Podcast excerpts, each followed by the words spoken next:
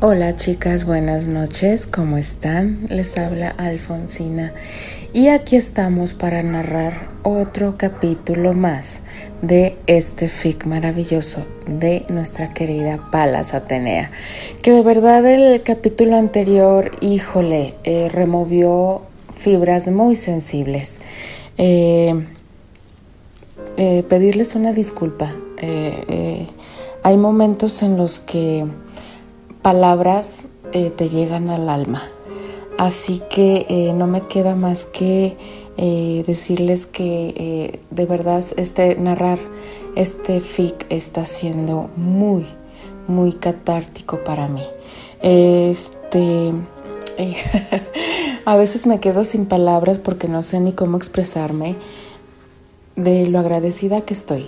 Porque si no fuera por estas cuatro maravillosas personas en las cuales eh, he conocido a, lo largo de este año, eh, no sabría qué, pasaría conmigo, pero aquí estamos, eh, firmes, de pie y pues este, disfrutando de esta nueva etapa, de este nuevo camino que vamos iniciando y más con este maravilloso fic llamado Deber y Amor, que me tiene, híjole,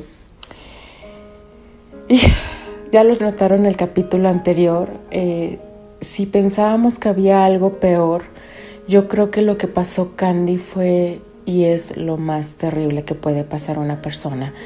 Este, no sé qué es lo que está esperando Terry para darse cuenta que todas las personas sufrimos, unos más, otros menos, otros peor.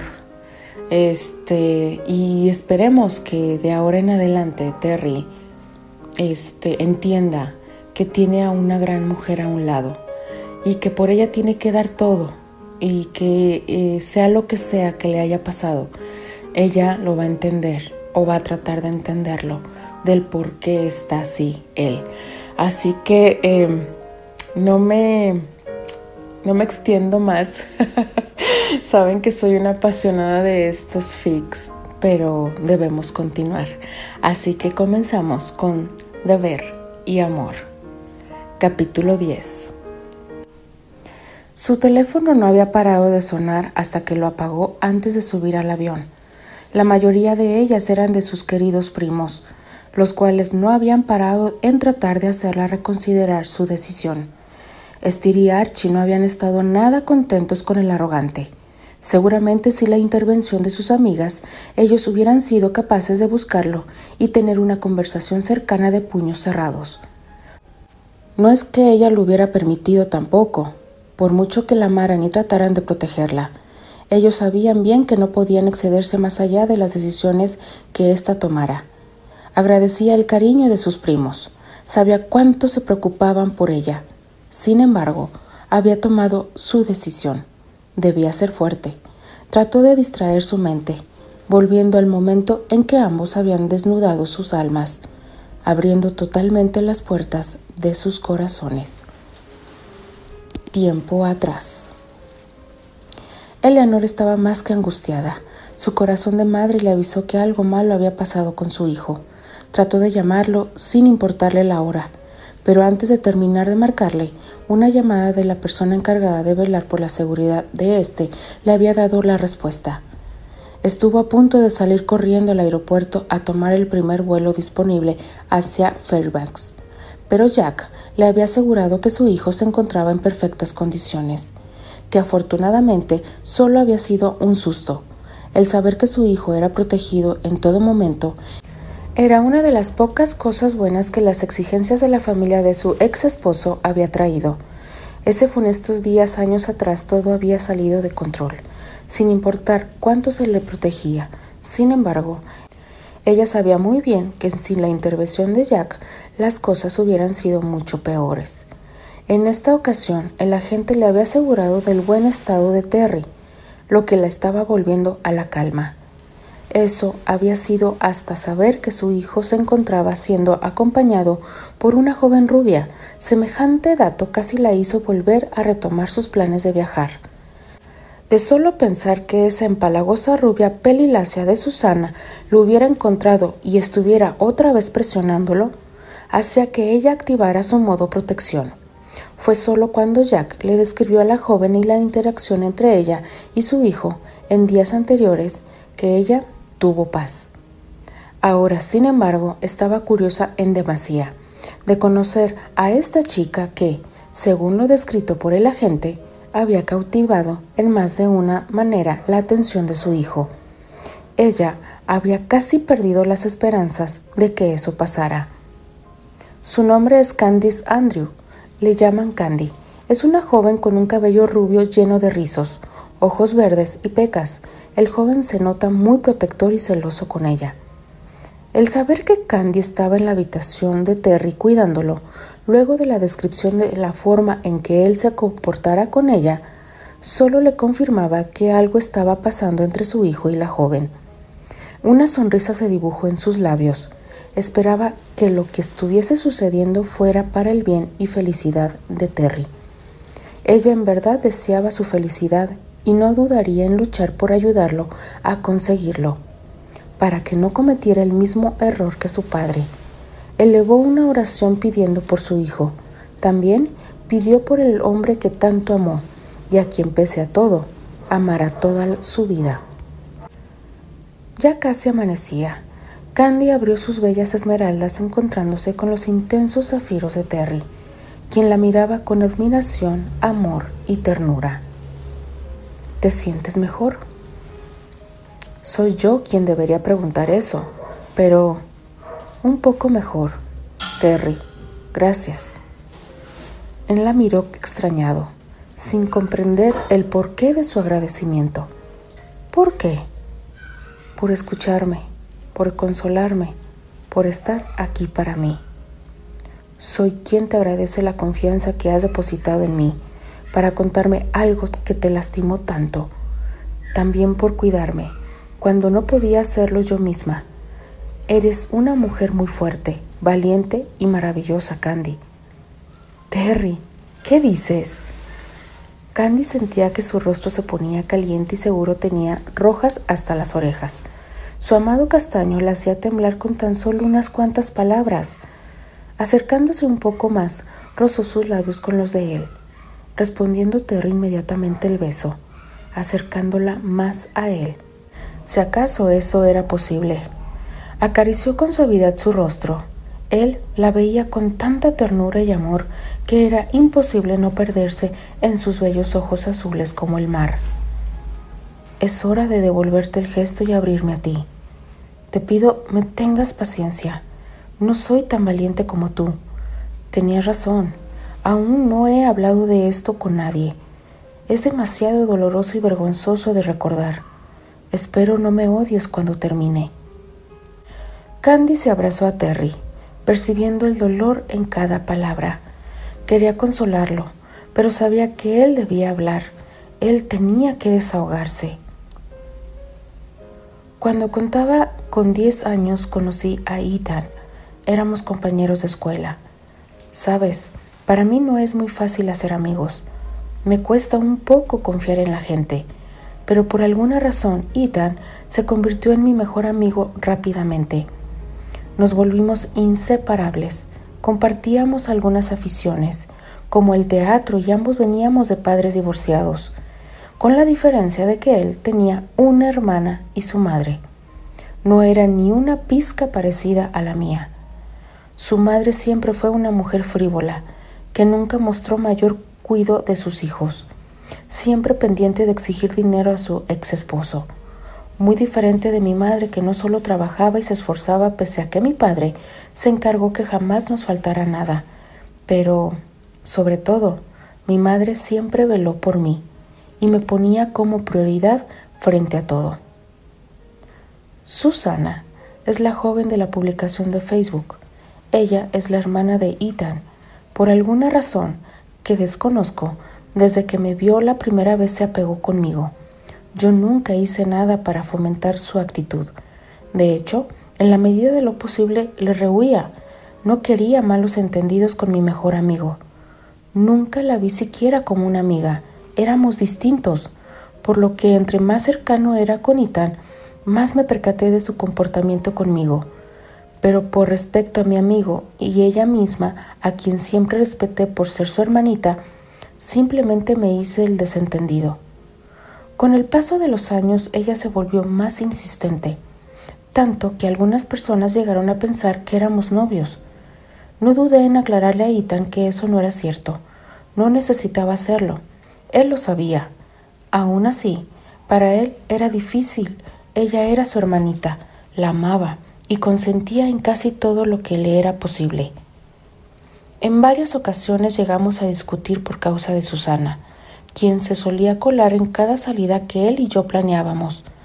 Llegó incluso a trabajar en la compañía de teatro en la que Ethan y yo estábamos trabajando.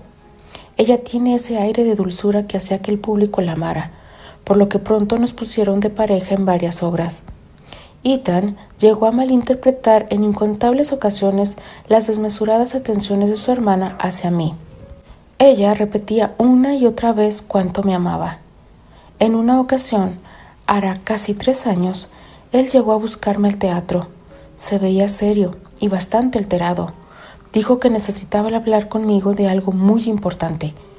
Pero antes de que pudiera decirme nada, él recibió una llamada de su madre. Creo. No recuerdo bien lo que sucedió, pues mis recuerdos son confusos.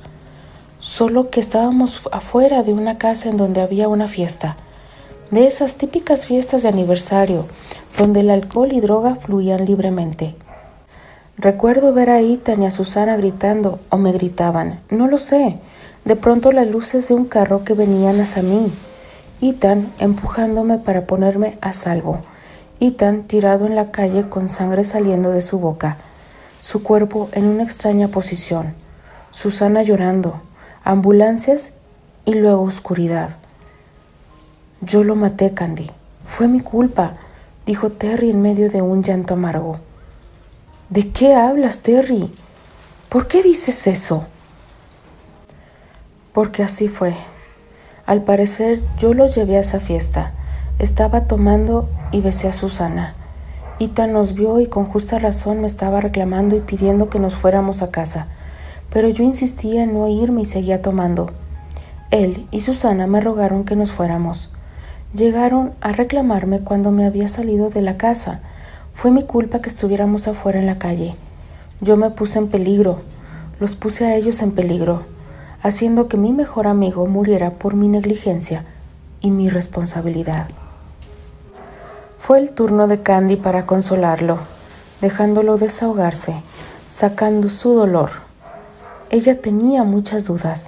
En su cabeza algo no cuadraba, pero percibía que los hechos eran demasiado dolorosos para Terry, por lo que tendría paciencia para resolver sus dudas. ¿Cómo podría decirle algo así a mi madre? ¿Cómo podría verla a los ojos y ver su desilusión? Ella no me crió para comportarme de una forma tan irresponsable, Seguramente me sentiría devastada de saber la verdad sobre lo sucedido ese día. Terry. Podría apostar a que ella no te juzgaría. Ella es tu madre. Sufre más al no saber qué te pasa. Debes abrir tu corazón a ella también. No puedes cargar esto tú solo. La lastimas al hacerlo. No estoy seguro, Pecosa. No lo sé. Piénsalo al menos. Terry. Una mirada y él comprendió su pregunta velada. Supo que debía continuar. Tomó valor y siguió con su relato. No sé exactamente cuánto tiempo estuve inconsciente. Al despertar, Susana estaba sentada a la par mía. Estaba llorando desconsolada. Ella me reclamó que por mi culpa Ethan estaba muerto. Luego volvió a llorar pidiendo que la disculpara, que ella estaba muy triste por haberlo perdido. Ella me contó lo que había pasado antes del accidente y las últimas palabras de Ethan antes de morir. Susana me dijo que él pidió que siempre cuidara de ella, que la protegiera, que estuviera a su lado siempre. Desde ese momento, eso es justamente lo que hice. Cuando por mis estudios o trabajos no respondo a sus llamadas o estoy muy ocupado, ella o su madre se encargan de recordarme que le debo a Ethan su última voluntad. Yo trato siempre de cumplir con mi deber para con Susana, pero en ocasiones me es muy difícil, pues sé que ella espera más de lo que yo le puedo dar. Pero ¿cómo culparla, Candy? Si ahora por mi causa ya no tiene a su único hermano para que cuide de ella y la proteja. Candy cubrió su boca con horror al comprender la nefasta manipulación de esas mujeres tan siniestras. ¿Cómo es que él no podía ver que solo se estaban aprovechando de su dolor, de su buen y generoso corazón? Ellas habían tomado el momento más traumático de su vida solo para recordárselo una y otra vez en beneficio de ellas. Terry, ¿tiene eso algo que ver con el hecho de que trabajes en el resort en vez del teatro? Leer los sentimientos de su amado fue fácil para Candy. Él se veía mortificado. La culpa se extendía por todo su rostro, al igual que la vergüenza. Ella sentía una furia crecer en su interior al ver el daño causado en su amado por esas víboras. Intento cumplir, no sabes cuánto, pero el teatro fue el último lugar en el que estuve con Ethan. Compartimos momentos tan alegres que ahora me resultan insoportables. Además, Susana se ponía demasiado apegada cuando trabajábamos juntos. No me dejaba solo en ningún momento. Por más paciencia que tuviera, era demasiado. No podía ni conversar con las otras compañeras de tablas. Saludar a las admiradoras era otro problema. Busqué en todo momento que ella estuviera tranquila y feliz en la medida de lo posible, tratándola siempre como una amiga. Pero cuando le recordaba que no le veía como ella quería, era difícil, entraba en crisis depresivas, lloraba inconsolablemente, no podía verla así. Ella estaba tan indefensa por mi culpa. Cuando vi la oportunidad de trabajar en el resort, no me lo pensé dos veces. Fue fácil para mí adaptarme a la rutina del trabajo, y aunque Susana se quejó, nunca logró que le dijera en dónde estaba. Le expliqué que era un seminario especial con mi padre y que no podía recibir llamadas ni visitas mientras estuviera en él.